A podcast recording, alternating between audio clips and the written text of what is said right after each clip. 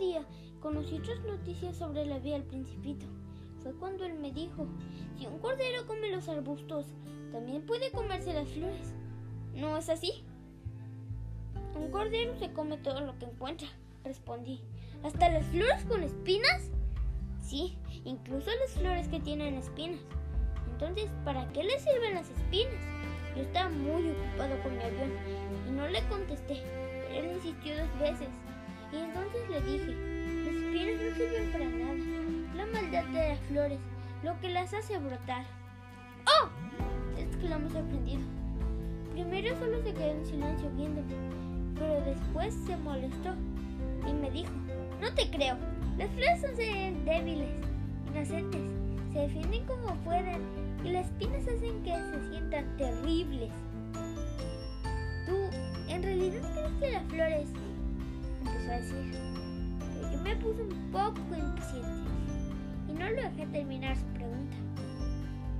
¡No! ¡Hombre, no! Yo no creo nada. Le dije lo primero que se me vino a la mente. Tomé un respiro y le dije, ¿no ves que estoy ocupado en cosas serias? ¿Cosas serias? Hablas como los adultos, dijo el principito enojado. Lo miré y vi que estaba pálido en la rabia. Entonces me echó este discurso. Hace millones de años que las flores dan espinas. Hace millones de años que los corderos comen hierbas y flores. Y no es cosa seria tratar de entender por qué las flores hacen el esfuerzo de fabricar sus espinas que para nada les sirven. ¿No es cosa seria la guerra de los corderos y las flores?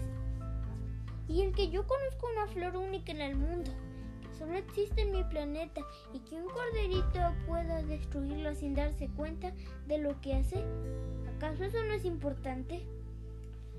Creí que había terminado de hablar, pero él continuó diciendo.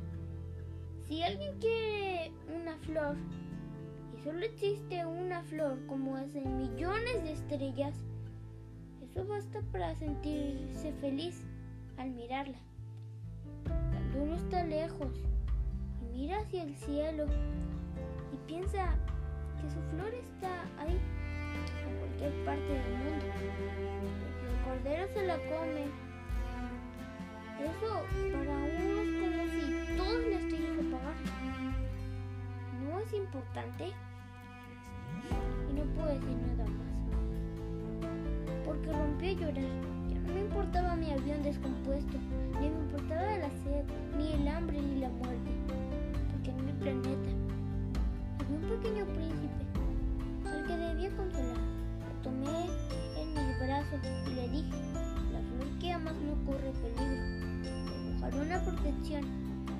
cordero le pondré un bozal. Yo no supe qué decir, quería consolarlo.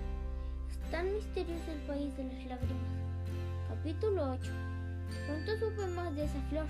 Siempre había habido flores sencillas en el planeta del Principito. Flores que casi no ocupaban espacio y que no llamaban la atención. Pero esa era distinta.